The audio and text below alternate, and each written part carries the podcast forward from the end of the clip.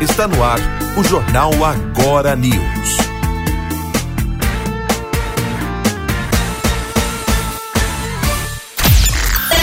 Olá, muito bom dia! Hoje é dia 24 de abril e está iniciando mais uma edição do Jornal Agora News. Eu sou Stanley Brenner e vamos ver quais são os destaques de hoje. Intenção de consumo dos brasileiros volta a cair em abril. Programa Emergencial de Acesso ao Crédito liberou mais 3,9 bilhões no último trimestre de 2020. Imposto de importação do milho e soja é suspenso até o fim do ano. Olimpíada Brasileira de Matemática das Escolas Públicas abre inscrição. MP Eleitoral pede a nova eleição em Joaquim Nubuto após a condenação. Estamos no ar a partir de agora pela Brasil Music, Latina FM, Web Rádio B e entre outras. Roda a vinheta que o nosso jornal já está no ar. Jornal Agora News. Informação com credibilidade e verdade. Intenção de consumo dos brasileiros volta a cair em abril. Quem preparou essa reportagem para a gente foi Poliana Fontinelli. A intenção de consumo dos brasileiros voltou a cair em abril. Apurado mensalmente pela Confederação Nacional do Comércio de Bens, Serviços e Turismo, o indicador de intenção de consumo das famílias alcançou o patamar de 70,7 pontos no mês, o menor nível desde novembro de 2020.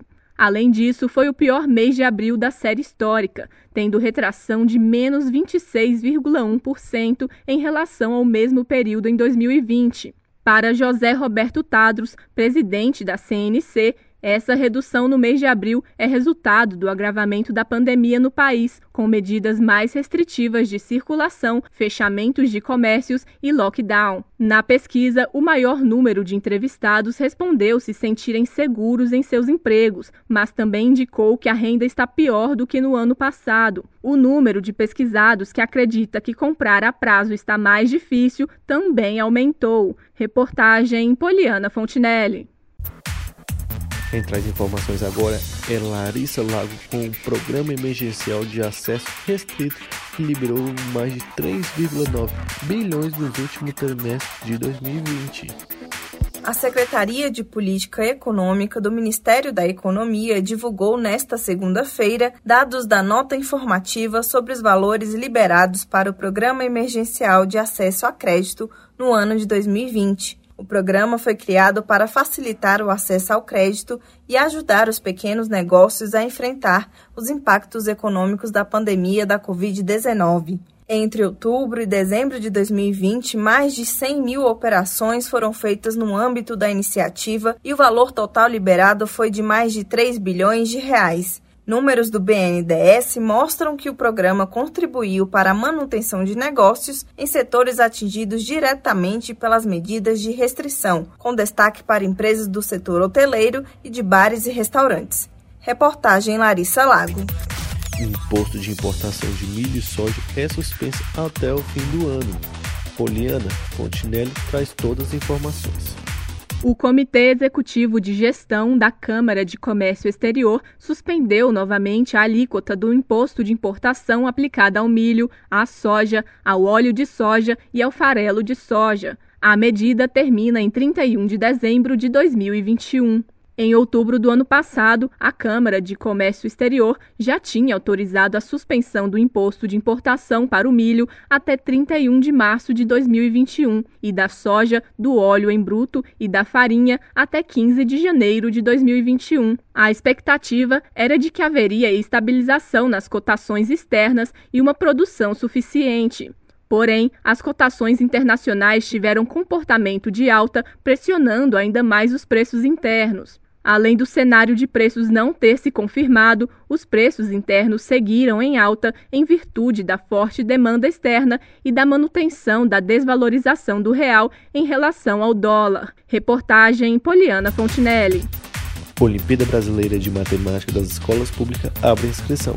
Quem traz mais informação para a gente é Poliana Fontinelli. Foram reabertas nesta segunda-feira as inscrições para a 16ª Olimpíada Brasileira de Matemática das Escolas Públicas, que haviam sido adiadas no ano passado por conta da pandemia do novo coronavírus. O prazo para inscrições vai até o dia 30 deste mês. Neste ano, o regulamento traz mudanças para adaptar a Olimpíada às condições locais de cada escola devido ao coronavírus. A primeira mudança diz respeito às provas da primeira fase. Elas não terão só um dia para acontecer, mas sim um mês. As escolas terão de 30 de junho a 3 de agosto para aplicar os exames. Outra modificação importante é a possibilidade de participação dos alunos que estavam no terceiro ano do ensino médio no ano passado. Eles vão poder participar, mas por fora da cota de cada escola para não prejudicar os demais estudantes. Para mais informações, basta acessar o site da UBMEP. As escolas que já haviam enviado a documentação no ano passado têm as inscrições mantidas para este ano. Reportagem Poliana Fontinelli. Volto a falar agora com Larissa sobre a vacinação, mas só que a vacinação contra a gripe, que atinge 1,8% do público-alvo. Larissa, traz mais informação para a gente sobre essa vacinação. Vacinação contra a gripe atinge 1,4 milhões de doses aplicadas desde o início da campanha nacional que começou no dia 12 de abril. Isso representa cerca de 1,8% do público-alvo definido, que abrange 79,7 milhões de brasileiros. A campanha é dividida em três etapas e vai até o dia 9 de julho. Até o momento, a região que mais vacinou foi o Sudeste, com 607 mil doses aplicadas. Aparecem em seguida as regiões Sul, Nordeste, Centro-Oeste e, por último, a região Norte, com apenas 50 mil doses aplicadas. Entre os grupos prioritários estão as crianças, os trabalhadores da saúde e as gestantes. Vale ressaltar que o Ministério da Saúde não recomenda que sejam aplicadas conjuntamente as vacinas contra a Covid-19 e contra a influenza. De acordo com a pasta, o aconselhável é que tenha uma diferença de pelo menos 14 dias entre uma vacina e outra. Reportagem Larissa Lago. Reforma tributária deve simplificar o pagamento de imposto no Brasil afirma o professor de Direito Tributário Rodolfo Tamanho. Confira a entrevista agora feita pela nossa querida Paloma Custódio.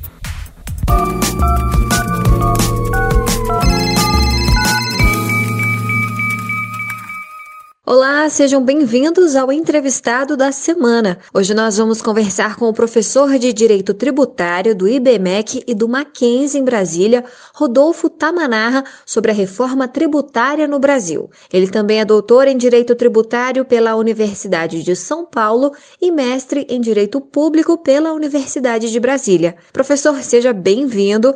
Para começar o nosso bate-papo, por que a reforma tributária é urgente e quanto tempo o senhor acha que vai demorar para que ela seja aprovada?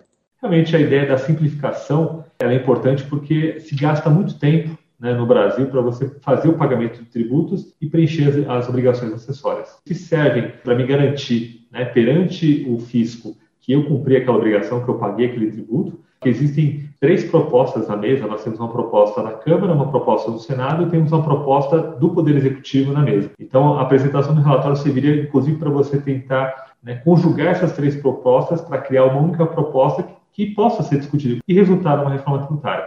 Então, eu imagino que em oito meses não vai conseguir concluir esse processo. Ah, tá certo.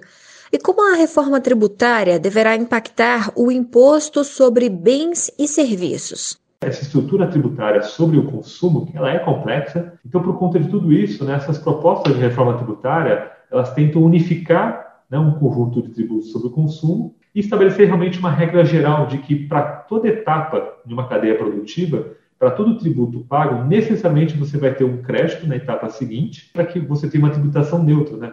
Agora, professor, como os municípios deverão ser afetados em suas arrecadações? Os municípios, na verdade, eles até têm um potencial no contexto da reforma tributária, estar mais bem estruturados para poder cobrar os seus tributos. Pela Constituição, cabe aos municípios cobrarem o tributo sobre é, essa prestação de serviço. Então, por outro lado, desses mais de 5 mil municípios que existem, em torno de 10 a 15%, vamos dizer assim, 20% deles conseguem se estruturar para fazer a cobrança desse imposto sobre serviços né, e os seus demais tributos. Ah, sim. E na opinião do senhor, a reforma tributária, ela pode impactar as políticas socioassistenciais, como, por exemplo, o auxílio emergencial?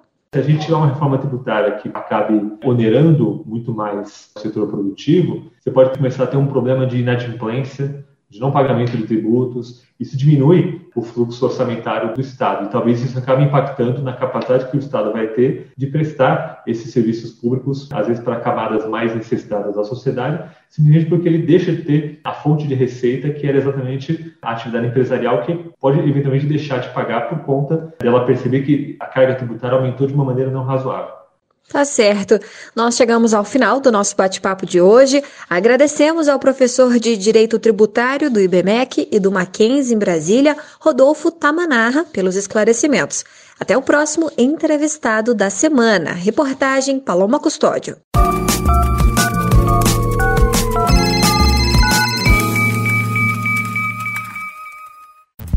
E está chegando ao fim de mais uma edição do Jornal Agora News. Fique agora com a nossa programação pela rádio Brasil Music, Latina FM, entre outras. Eu quero agradecer a companhia de todos vocês que nos acompanhou até agora neste exato momento. Um grande abraço e até sábado que vem. Tchau, tchau, um beijão e um bom sábado e um bom final de semana. Chegamos ao final dessa edição do Jornal Agora News, uma produção da Rádio Brasil Music e Rádio Gospel Nation.